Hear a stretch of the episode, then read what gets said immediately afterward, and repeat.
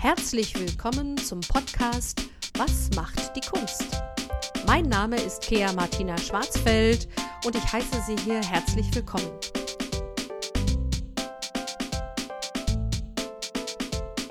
Herzlich willkommen, liebe Nicole Oversohl. Äh, du bist heute meine Gästin hier im Podcast. Ich freue mich riesig, dass du Zeit hast, äh, dich mit mir äh, mal so ein bisschen auszutauschen über deine Sicht der Dinge. Du bist freie Kunst- und Kulturvermittlerin. Ähm, das ist jetzt quasi so das erste Mal, dass ich im Podcast mal so rausgehe aus meinem Beuteschema, so auf der Suche nach Künstlern. Aber ich finde, dass du eine ganz spannende Sicht auf das Thema hast und freue mich deswegen sehr, dass du da bist. Herzlich willkommen. Vielen Dank, liebe Kea. Ich freue mich auch sehr, bin auch sehr gespannt auf unser Gespräch. Genau, ja. Wir haben uns kennengelernt über einen Workshop, den du geleitet hast für den Kunstpalast in Düsseldorf. Das heißt, du arbeitest hauptsächlich äh, für diese Einrichtung? Äh, momentan, ja. Also das wechselt immer. Letztendlich ist es ja so, also das ist das, was vielleicht ein bisschen ähm, unsere Position der Kunst- und Kulturvermittler mit den bildenden Künstlern auch verbindet, dass wir Freiberufler sind. Ne? Mhm. Also das heißt, das schöne Wort Solo-Selbstständige. Also das heißt, wir sind nicht fest angestellt und arbeiten also nicht nur für eine Institution, sondern wer möchte, kann eben für so viele Institutionen arbeiten, äh, wie er lustig ist. Mhm. Genau, und bei mir hat sich das einfach so zufällig ergeben, ich würde sagen so seit den letzten zwölf Jahren ungefähr, dass es dann enger mit dem Kunstpalast wurde. Ja. Hatte vielleicht auch durch eine Festanstellung dort erstmal zu tun und dann bin ich da so reingerutscht, ja. Ah ja, okay. Du hast äh, Kunstgeschichte studiert, kommst mhm, genau. quasi genau. daher, ähm, bist auch schon im Ausland gewesen, hast da auch Erfahrungen mhm. gesammelt. Magst du ganz mhm. kurz darüber mal so erzählen, was genau hast du in Singapur gemacht? ja, genau. Also ähm, zunächst war ich sogar nach der Schule erstmal in Italien und habe da eigentlich meine Liebe für die Kunst entdeckt. Das oh. hat überhaupt dazu geführt, dass äh, ich Kunstgeschichte studiert habe, ah. weil ich war in Rom und habe mich einfach wahnsinnig in die dortige Kultur verliebt. Ja. Und in den ja, letzten vier Jahren war es dann so, dass mein Mann beruflich eben nach Singapur äh, verschickt wurde mit Familie und ja. ähm, ich dann einfach geguckt habe, dass ich in meinem Bereich auch ein Tätigkeitsfeld fand ja. und es gefunden habe am Singapore Art Museum dort und mhm. habe dann erstmal selber so ein Training dort mitgemacht. Also das heißt wirklich Einführung in die dortige Kultur, in die asiatische oder südostasiatische Kultur ja. und habe dann selber dort äh, innerhalb eines Teams eben Guides äh, oder Docents nannte man das, also das, was wir hier Kunst- und Kulturvermittler nennen, ja. äh, ausgebildet. Oh, genau. Spannend. Was genau hast du denn eigentlich jetzt vor Corona als Kunst- und Kulturvermittlerin direkt im Kunstpalast gemacht? Was war da so deine Aufgabe? Mm, also hauptsächlich äh, geben wir halt Führungen. Ne? Ja. Also das heißt, äh, wenn Ausstellungen sind für die Sammlung, die sehr vielfältig ist, werden eben die Besucher geführt durch die verschiedenen Themen wir geben Seminare. Vorträge. Mhm. Ne? Also wenn man noch mal ein bisschen tiefer in die einzelnen Ausstellungsthemen zum ah. Beispiel reingeht, dann ja. ähm, halten wir Vorträge über bestimmte Themen. Ähm, ich habe auch geschrieben, also ich habe immer schon eigentlich geschrieben. Also das hat angefangen am Kunstverein, dass ich Katalogtexte ja. mit herausgegeben und auch geschrieben habe. Ja. Und die Liebe zum Text ist geblieben. Also insofern kommt das so, aber das ist dann jetzt nicht nur äh, fixiert auf den Kunstpalast, sondern drumherum, ja. Dass man dann beispielsweise so etwas auch nochmal machen kann. Ne? Ah ja, okay. Gut, dieses Führen, also das heißt, ich könnte jetzt quasi auch, wenn ich eine Gruppe hätte und sage, das interessiert uns, dann äh, könnten wir da Anfrage stellen und sagen, mhm. liebe Nicole, äh, hast du Zeit für uns, uns das nochmal ein bisschen näher zu erklären? So stelle ich mir das richtig vor. Ja. Genau, okay. genau. Und das kann eine dann, Kindergruppe sein oder eine mhm. Schulklasse oder auch mhm. Erwachsenengruppe, das ist dann. Alles. Ah, Also wir sind da ganz breit aufgestellt. Schön. Also ähm, eine liebe Kollegin von mir, die sagt immer, wir sind also von Kindern bis VIPs für alle zuständig. Und äh, genau, wir haben für alle, die uns besuchen, ein offenes Ohr. Genau. Ja, das ist ja spannend. Und in, wird es auch von Schulen ähm, genutzt, regelmäßig? Oder? Ja, ich finde, es könnte noch häufiger genutzt werden, wenn ich so auf die Schule meiner Kinder schaue. Ja. Aber insgesamt wird es schon äh, gut genutzt. Vor Corona natürlich ganz intensiv auch. Ja. Wir haben auch ganz feste Kooperationen mit Schulen, ne? also bestimmte Schulen, sowohl Grundschulen, äh, sogar auch Kitas und ähm, Gymnasien, Realschulen, die, mit denen haben wir also Kooperation, feste Kooperation, die besuchen uns also regelmäßig und mit denen machen wir zum Beispiel auch Projekte, auch teilweise Ausstellungsprojekte. Oh. Genau, dass die Schüler äh, zu einem ganz bestimmten Thema etwas äh, machen und wir stellen das dann aus. Boah, das ist ja, finde ich ja super toll. Ja. Mhm. Und bringt genau. ja auch ähm, diese Institution einfach äh, auch schon mal so in die Kinderstuben, sage ich mal. Ne? Man wächst mhm. ja dann quasi auch damit, damit auf. Also das heißt, man braucht, muss jetzt nicht unbedingt so ein bildungsnahes oder kunstinteressiertes Elternhaus haben, äh, um, um da auch so eine Schwelle vielleicht erstmal so zu überschreiten. Ne?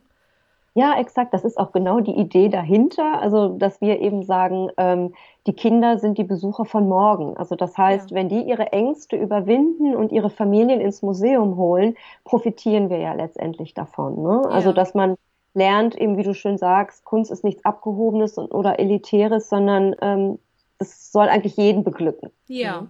Das finde ich ganz wunderbar. Ja, jetzt ist Corona gekommen und jetzt hat sich ja dein Berufsbild zwangsläufig verändert. Die Museen sind geschlossen. Was habt ihr gemacht? Wie hast du jetzt diesen Wandel miterlebt oder mitgestaltet? Gibt es jetzt neue Ansätze, neue Ideen? Mhm. Also ähm, sagen wir mal so, es war ein Lernprozess auch für uns. Also ja. es gab ja zwei verschiedene Lockdowns. Ja. Äh, zuerst einmal der harte im März ja. der sehr plötzlich kam und wo wir wirklich erstmal da standen und äh, nicht wussten, oh, was sollen wir jetzt machen? Ja. Äh, und dann entwickelte sich daraus, also entwickelten sich im Grunde genommen kleinere Projekte. Ne? Also das, was ich aber auch sehr schön fand, wir hatten dann die Idee, also das Haus hatte eigentlich die Idee und ist damit an mich herangetreten, dass wir die Social Media nutzen mhm. für Kinder, weil ah. da war ja das Problem, alle Institutionen waren zu, die Schulen waren zu, die Kinder hatten ja eigentlich überhaupt keine Möglichkeit mehr äh, in irgendeiner Form ähm, ja kreativ tätig ja. zu sein. Und dann haben wir gedacht, Mensch, sie kommen jetzt zwar nicht ins Haus, aber wir haben ja noch unsere ganzen Skulpturen vor dem Museum und das, die haben wir dann sozusagen medial über die Kanäle Instagram, Facebook eben vorgestellt und ich habe dann so Kurztexte dazu geschrieben und die sollten auch so ein bisschen interaktiv anleiten. Also das mhm. heißt, man konnte da Rätsel einbauen, dass wenn sie dann wirklich zum Museum kamen, dann auch Dinge suchen mussten, sowas zum Beispiel. Ja. Also so eine Rallyes, ne, die daraus dann ja, ähm, entstanden sind. Ja. Da waren wir halt noch nicht äh, so gut digital, äh, sagen wir mal, ähm, zu Fuß unterwegs und das hat sich jetzt beim zweiten Lockdown etwas verändert. Also mhm. das heißt, es war nicht mehr diese Schockwirkung wie am Anfang ja. und dass man direkt bewusst frontal ins Volle ging und dann ähm, ganz anders gedacht hat. Also dass wir jetzt Workshops, also den Workshop, durch den wir uns kennengelernt ja. haben, etwas anbieten. Die Außenrallies geht jetzt natürlich im Moment nicht mehr, weil natürlich das Museum so zu ist, dass ja. äh, auch wenn Kinder kommen, also es keine Hygienemöglichkeiten mehr gibt. Aber ja, oder dass wir beispielsweise die Ausstellungen digital vorstellen, ne? Mhm. Rundgänge durch die Ausstellungen. Auch das haben wir beim ersten noch nicht gewagt. Das ja. entwickeln wir so langsam. Das ist ja auch wirklich zukunftsweisend. Ja, das ist ja dann nichts, wo man sagt, ja gut, nach Corona braucht das niemand mehr, sondern ich denke, dass dann ja das auch neue Ideen sind, die dann sicherlich auch weiter ihren, ihren Sinn machen. Ne? Vielleicht, weil sie einfach Absolut. eine andere Zielgruppe nochmal ansprechen oder so. Genau. Ja. Absolut. Oder auch, ähm, wo wir ja auch schon drüber gesprochen haben, dass äh, Ausstellungen dann überregional weitergetragen werden, ne? dass man eben nicht weit von weit her anreisen muss, genau. sondern dass man trotzdem sich etwas anschauen kann oder kennenlernen kann durch eine in Anführungsstrichen digitale Führung. Genau. Ja, jetzt haben wir beide schon mal so ein bisschen geheimnisvoll über unseren gemeinsamen Workshop erzählt. Magst du noch mal so ganz kurz erklären, worum es ging? Ich finde das ganz nett jetzt einfach noch mal so zum Zuhören. Ja, klar, sehr gerne. Also, ähm, wir haben eben kurz vor dem Lockdown unsere Ausstellung über Caspar David Friedrich und die Düsseldorfer Romantiker eröffnet mhm. und äh, hatten dann diesen für uns wirklich Schicksalsschlag, dass zwei Wochen später die Tore wieder zugingen. Ja. Und das war nun eine Ausstellung, in die wir ganz viel Hoffnung gesetzt haben, auch finanziell, muss man ganz ja. genau so sehen. Also, das ist etwas, was wirklich Publikum auch ins Museum bringt. Man hat ja vorab schon viele Ausgaben und ja, organisatorischen Aufwand, mhm. um so eine Ausstellung eben aufzustellen. Ja, dann war das Museum zu und dann haben wir uns halt überlegt, gut, wie können wir trotzdem das Thema wachhalten, ne? dass die Leute, wenn es dann wieder eröffnet wird, trotzdem noch Lust haben auf die Ausstellung. Und ja. dann kam mir eben die Idee, warum nicht kombinieren mit vielleicht kreativen Schreiben, ne? Mhm. dass man also in dem Sinne keinen klassischen Rundgang durch die Ausstellung macht, sondern dass man in einer kleinen Gruppe mhm. sich digital trifft oder virtuell trifft und ähm, ein bisschen über Bilder schreibt, dadurch die Bilder sehr intensiv kennenlernt und mhm. durch ein Gespräch eigentlich Einblick findet in das Ausstellungsthema, den Künstler kennenlernt. Ja, ich fand das ganz, ganz toll, wie du das gemacht hast. Muss ich dir wirklich noch mal ein Kompliment machen, weil es so eine wunderbare Mischung gab zwischen, äh, zwischen der Vermittlung von Inhalten, dass du so kurz was erzählt hast zu den Sachen und zu dem, dass man dann selber auch wieder tätig werden konnte, dass man dann äh, so also aktiv und auch passiv in so einer angenehmen Mischung hatte. Das fand ich wirklich das war ganz toll. Und ich muss tatsächlich noch zugeben, es macht auch so ein bisschen äh, Lust, tatsächlich doch sich mal auf Auto zu setzen, wenn es dann wieder möglich ist und mal so ein, zwei Tage in Düsseldorf zu verbringen, um die ganzen Sachen dann wirklich nochmal so real zu sehen und das nochmal so anders zu erleben. Solltest du nochmal diese Art Workshop machen, ähm, bin ich ganz gespannt und freue mich sehr. Wirklich von Herzen diesen Workshop nur empfehlen. Also ich hoffe, dass da ganz viele interessierte Leute kommen in deinen Workshop. Das ist sehr nett, vielen ja, Dank. Genau. Das hoffe ich auch. Drück dir ganz toll die Daumen. Dankeschön. Ähm, ja, ich habe gelesen, dass es da auch eine Kooperation gibt um die Arbeit von Kunstvermittlern oder überhaupt Kunstvermittlern ein bisschen sichtbarer zu machen, dass mhm. es so eine Bildungsplattform gibt. Das finde ich spannend. Magst du da noch mal kurz ein bisschen was erzählen? Ja, gerne. Also ähm, beim ersten Lockdown war es halt so, dass diese Schockwirkung dazu führte, ja. dass wir Kunstvermittler, die wir ja nun alle freiberuflich sind und auch nicht aufgefangen wurden hm. letztendlich, mhm. uns einfach zusammengeschlossen haben und überlegt haben, wie können wir unabhängiger von den Institutionen ähm, agieren. Ja. Und dann hatte eine Kollegin von mir eben die Idee, sie selber ist auch bildende, ganz wichtig auch interdisziplinär arbeitende Künstlerin, äh, dass wir uns eben im Raum Düsseldorf zusammenschließen unter KV 2020, also für das berühmte Virusjahr. Ja. De. Okay. KV steht einerseits für Kunstvermittler natürlich oder Vermittlerin. Ja oder eben auch für Kunstvirus, weil wir uns halt wünschen, Kunst soll viral werden, also sprich ja. ein Kommunikationsmittel sein, mhm. ein Mittel, um Gespräche zu führen und haben uns dann einfach da zusammengeschlossen und haben Gespräche eben geführt mit verschiedenen Museen in Düsseldorf, die uns eben auch unterstützen. Mhm. Das heißt, sie nennen uns auf ihrer Website, wir dürfen uns auf sie natürlich ganz bewusst beziehen. Also das heißt, ja da findet man beispielsweise auch unsere Angebote, ne, ah, wenn man ja. da auf die ähm, Internetseite geht. Genau. Ja, finde ich toll und eigentlich auch überfällig, wenn man es mal so überlegt. Ne? Ja. Also ich als Künstlerin muss ehrlich sagen, ähm, ich kenne sowas in meinem Bereich nicht und sehe da auch sowas nicht. Aber meistens scheitert es daran, dass es immer so Sparten gibt und Schubladen gibt, selbst im Kunstbereich, wie das ich immer denke, so warum gibt es das selbst in diesem Bereich? Warum muss es das so? Warum muss man entweder der Musiker oder Singer-Songwriter oder der Literat oder gerade dann auch wieder der Lyriker oder der Poet sein und, oder der Tänzer oder der Choreograf? Warum kann man nicht sagen, das ist ein Künstler? Und ähm, das finde ich irgendwie schwierig und schade und finde das großartig, dass ihr das jetzt als Kunstvermittler einfach gemacht habt und gesagt habt, wir vernetzen uns jetzt. Zusammen haben wir einfach nochmal eine ganz andere Lobby und können ganz anders auftreten, wir können uns anders unterstützen und man hat ja wirklich einfach viel mehr Vorteile, wenn man auch so Teil einer, einer Gruppe ist, denke ich. Ne? Also genau, das ist es, die Idee, die dahinter steht und dass man sich tatsächlich nicht alleine und verloren fühlt, ja. äh, sondern dass man eben äh, miteinander kommuniziert, dass ja. man sich austauscht und was ich auch eigentlich an diesem Bündnis toll finde, dass wir uns gegenseitig unterstützen, ne? dass also jeder ja verschiedene Kenntnisse mitbringt. Also wir kommen ja aus ganz unterschiedlichen Feldern. Ja. Ich bin jetzt Kunsthistoriker, aber ähm, viele meiner Kollegen und Kolleginnen sind bildende Künstler auch, auch mhm. wiederum aus verschiedenen Bereichen. Philosophen sind dabei, also Naturwissenschaftler. Also das heißt, man, man ist vernetzt, findet darüber dann ja auch wieder neue Wege. Ne? Das ja. ist auch ganz schön. Und was uns letztendlich der erste Lockdown auch gezeigt hat, dass die Besucher, die ins Museum kommen, dass denen einfach nicht bewusst ist, dass die Leute, die sie da durch die Ausstellung führen, dass das alles Freiberufler sind. Ja. Die denken meistens natürlich, wir sind fest angestellt ja. und werden dann auch aufgefangen von der Politik, werden wir aber nicht. Also ja. so ein bisschen dieser, sagen wir mal, Hilfeschrei mhm. hat dann letztendlich dazu geführt, dass wir kooperieren. Toll, das finde ich einfach nur toll. Und ich hoffe, dass sich das auch vielleicht so ein bisschen weiter fortpflanzt, dass es auch in anderen, in anderen Bereichen und auch äh, regional in anderen äh,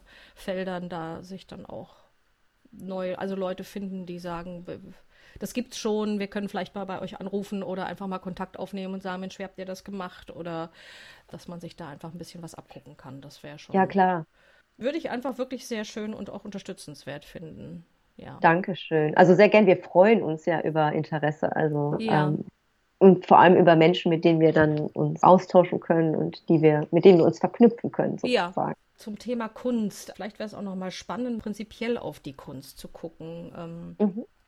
Also mir äh, fällt jetzt immer wieder auf, ich habe auch viele Künstler in der Zwischenzeit gefragt, was hat die Krise mit dir gemacht und ist deine Arbeit jetzt anders? Denkst du anders? Äh, wie beeinflusst das? Also Künstler sind meistens, wie ich das mitbekommen habe und selber auch weiß, äh, sehr ähm, feinfühlig auch oft ähm, und haben auch äh, ja auch so ein Gespür für, für Stimmungen im Land und nehmen das auf und äh, verarbeiten das meist auch. Das fand ich immer sehr spannend, auch mal mhm. zu sehen, ähm, was macht das mit der Arbeit ähm, meiner Künstlerkollegen. Da ist es auch wieder so typabhängig. Der eine ist ein bisschen mehr beeinflusst äh, davon und äh, der andere wieder ein bisschen weniger. Spannend finde ich es auch, äh, jetzt zum Beispiel in Belarus, ich hatte dir das ja auch schon mal geschrieben, äh, habe ich mhm. jetzt äh, so eine Reportage gesehen. Äh, da ging es um diesen Protest, der da ja immer noch stattfindet und um einen Chor, der äh, ja so ein bisschen im Untergrund agiert und wirklich immer nur, die machen das so Flashmob-mäßig, wenn so Demonstrationen, Proteste sind, irgendwie, dann singen die nur so zwei, drei Lieder und lösen sich dann wieder in der Menge auf äh, weil sie halt auch sehr verfolgt werden. Und äh, sie machen das und die Menschen lieben das und nehmen das als Unterstützung und auch so ein bisschen gegen die Angst wahr. Und da dachte ich, da sieht man auch mal so ganz äh, deutlich, wie in so einer Krise wirklich Kunst auch nützlich ist und, und Menschen hilft und Menschen unterstützt. Das war jetzt so ein kleines Beispiel. Kannst du da noch was beisteuern? Es gab ganz am Anfang beim ersten Lockdown, also ich muss dazu sagen, ich bin immer noch verbunden mit meinen ehemaligen Kolleginnen aus Singapur. Wir haben einen Chat und als der erste Lockdown war, da haben wir uns unheimlich viel geschrieben. Das war für mich auch total befreiend irgendwie, weil da fühlte man sich nicht so ganz eingesperrt, sondern man wusste, okay, egal wo die sitzen auf der Welt, denen geht es genauso ja. wie uns hier in Deutschland. Ja. Und da gab es, also das haben wir uns gegenseitig hin und her geschickt, sehr schön so Kampagnen, wo man äh, anhand von ganz bekannten Bildern aus der Kunst, ne, also beispielsweise aus der Sixtinischen Kapelle, ähm, in, in Rom äh, Bilder genommen hat, um eben äh, auf die Einhaltung der Hygieneregeln zu pochen. Und ah. aber es war unheimlich humorvoll gemacht. Mhm. Und äh, das fand ich sehr schön, dass eben die Kunst dazu genommen wurde, um einfach äh, zu sagen, Leute, haltet euch an die Regeln, weil ja. ihr schützt euch und ihr schützt die anderen. Ne? Ja. Also, sagen wir mal so, dieses Didaktische, was dann ja. darüber kam. Aber es war sehr humorvoll und sehr schön. Das erste, auch wo ich dran denken musste, war halt äh, das Totentanzmotiv. Ich weiß jetzt nicht, ob es dir was sagt. Ähm, das sind im Grunde genommen diese mittelalterlichen Skelettdarstellungen. Mhm. Das Interessante dabei ist einfach, der Tod in unserer Gesellschaft wird ja sehr vermieden. Wir reden ja. nicht so oft darüber, ne? wir verdrängen ihn. Und durch Corona hat ja natürlich dazu geführt, dass er plötzlich so präsent in unser Leben eingebrochen ist. Ne? Das war damals so. Es gab halt die Pest. Es hat unheimlich viele Menschenopfer gefordert, was dann natürlich auch dazu führte, dass der Priesterstand auch betroffen war. Das heißt, ja. man kam überhaupt nicht mehr hinterher, die Toten dann äh, die letzte Ölung zu geben. Also musste man überlegen, oh Gott, was machen wir denn jetzt? Dann haben die Menschen natürlich gedacht, okay, vielleicht brauchen wir diese letzte Ölung ja gar nicht, um trotzdem unser Seelenheil äh, im, äh, im Jenseits zu finden. Mhm. Und dann tauchte auf einer französischen Friedhofsmauer, das war im 15. Jahrhundert, ein Bild von einem Skelett auf, ne? ein tanzendes Skelett, deshalb Totentanz. Das hat dann den Menschen einfach nochmal einen ganz anderen Bezug auch zum Tod gegeben. Klar, der Tod gehört natürlich zum Leben dazu ja. und auch interessanterweise ein anderer Blick auf die Religion. Ja. Ne? Also, dass man ihn halt nicht mehr wegschieben kann, sondern dass eigentlich ein bisschen damit ja die Botschaft verbunden war, wenn du gut bist in deinem Leben, wenn du Nächstenliebe ähm, pflegst, wenn du schaust, dass du nicht so völlig hedonistisch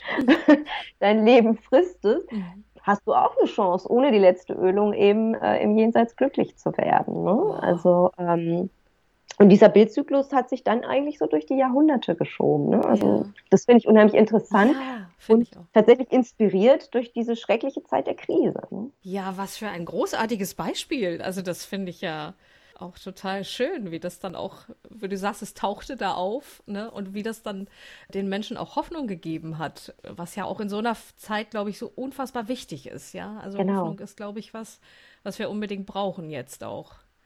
Absolut, also Hoffnung und Humor. Ja. Weil wenn man solche Bilder sieht, also man sieht ja diese tanzenden Skelette, die ja im Grunde die Lebenden zum Mittanzen auffordern. Ne? Mhm. Ne? Also das ist schon sehr, sehr sarkastisch eigentlich. Ja. Mm, aber ja, allein dieser Humor, der hilft ja auch über Krisen hinweg. Ja. Das haben wir ja jetzt bei Corona auch gesehen. Unbedingt. Sehr spannend, ja.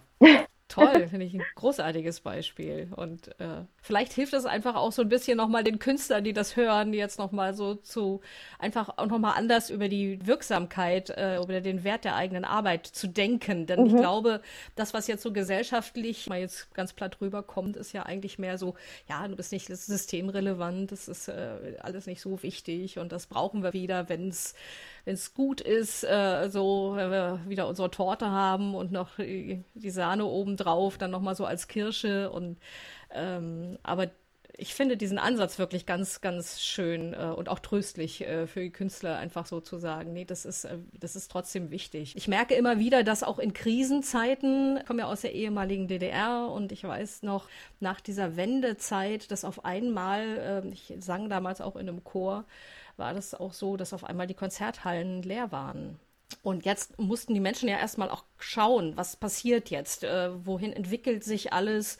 Und natürlich haben die Leute erstmal ihr Geld zusammengehalten. Also wo wir vorher so vor ausverkauften Häusern konzertiert mhm. haben, war das dann so von einem quasi auf dem anderen Tag, äh, ist das wirklich weggebrochen. Und auch da weiß ich noch, erinnere ich noch gut, hat die Kulturszene ganz, ganz äh, extrem gelitten. Ja, nee, das glaube ich auch. Also Kunst hat ja auch was Heilsames, ne? Das ist ganz wichtig. Also es wird ja auch ganz bewusst in Therapien integriert, ne? Ja. Dass mit Kunst gearbeitet Stimmt. wird. Kunst hinterfragt natürlich auch, also ähm, in prekären Zeiten. Ne? Kunst kann laut sein, mhm. Dinge anprangern. Ähm, das ist, finde ich, auch ganz, ganz wichtig. Also insofern ist Kunst eigentlich nicht irrelevant, sondern es ist ganz, ganz wichtig für die Gesellschaft. Ne? Ja. Ja. Also da sollte sich jeder Künstler auch wirklich angesprochen fühlen. Das denke ich auch. Und ich denke auch, Kunst macht uns auch erst zu Menschen. Also das ist irgendwie so meine, ja.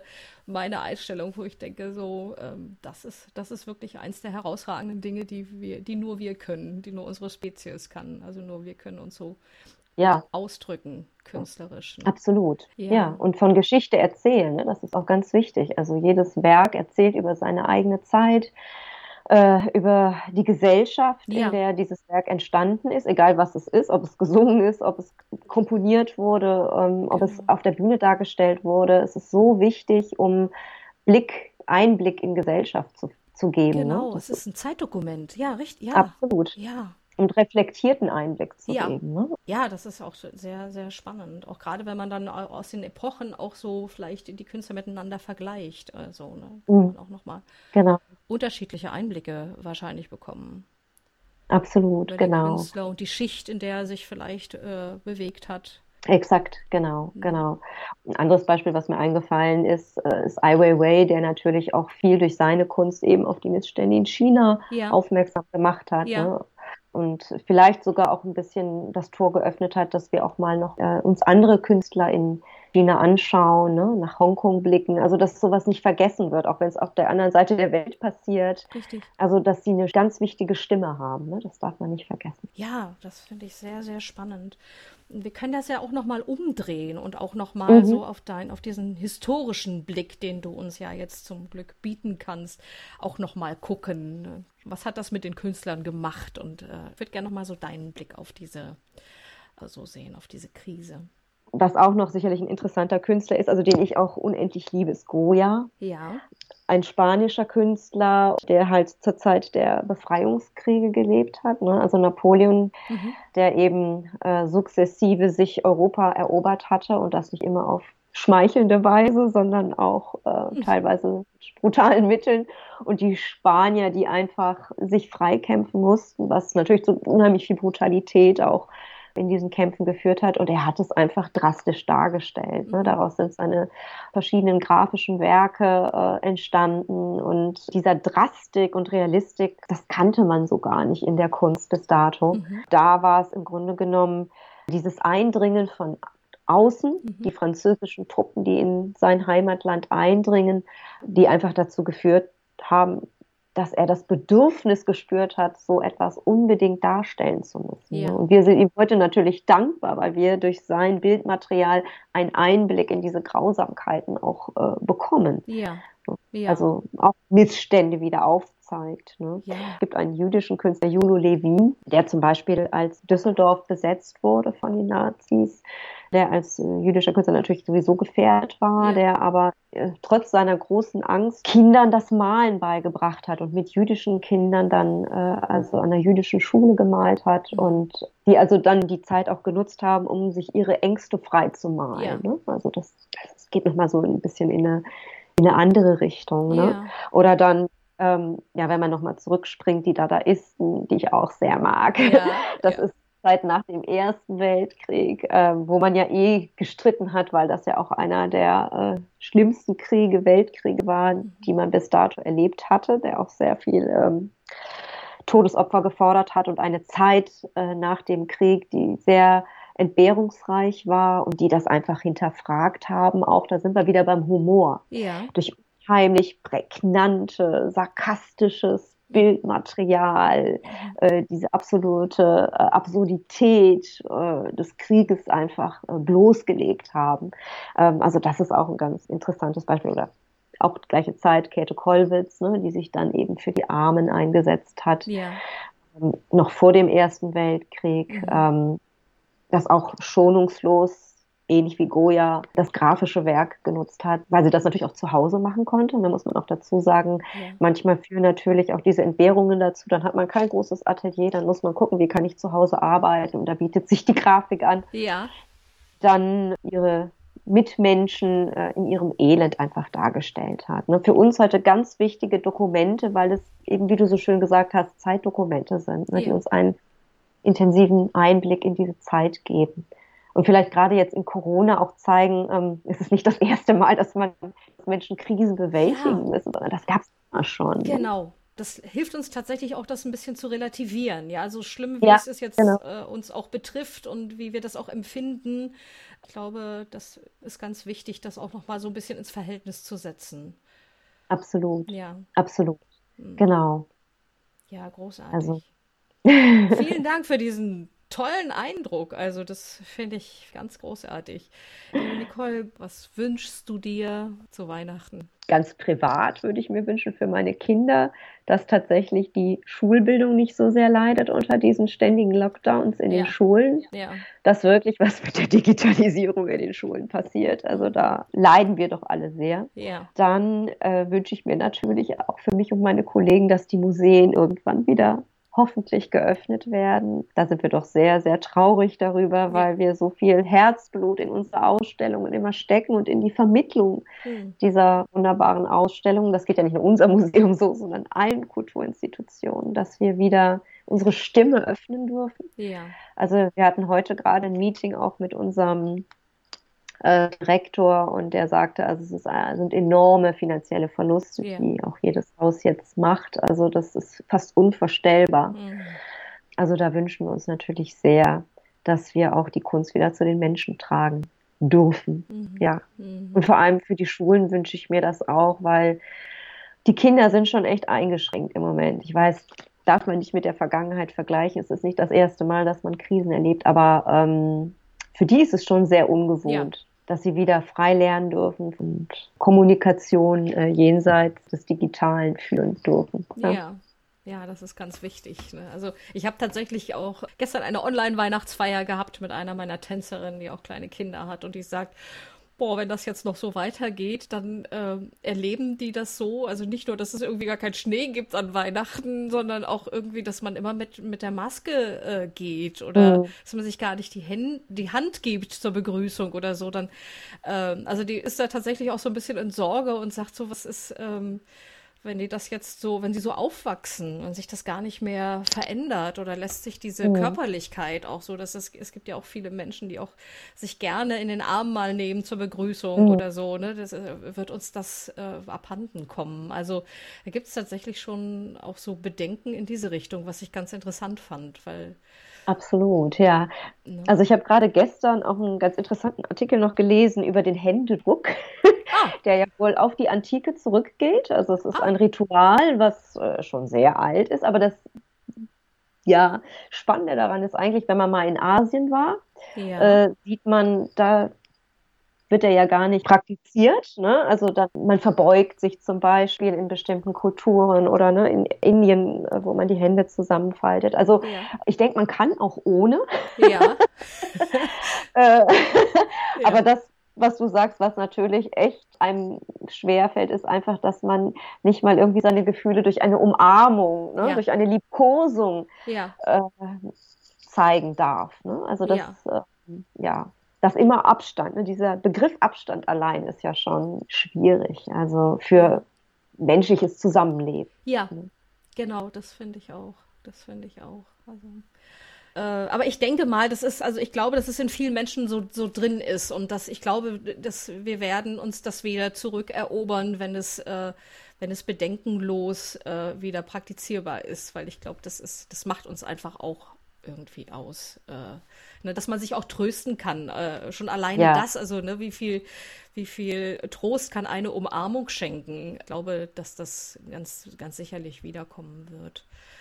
Das ähm. denke ich auch. Aber wahrscheinlich mit der Maske, dass das auch ein Utensil, glaube ich, wird, was äh, ach, sei es bei Erkältungen etc. Ja. Äh, ja. Getragen werden sollte. Auch das kennt man aus Asien, ja. das kenne ich aus Asien ähm, und ähm, das ist im Grunde genommen äh, ja etwas sehr Schönes, ne? dass ich an meine Mitmenschen denke. Das heißt, wenn ich mich nicht gut fühle, dann äh, schütze ich dadurch, dass ich Maske trage. Ja, das stimmt. Das ist wirklich ein ganz toller Gedanke auch.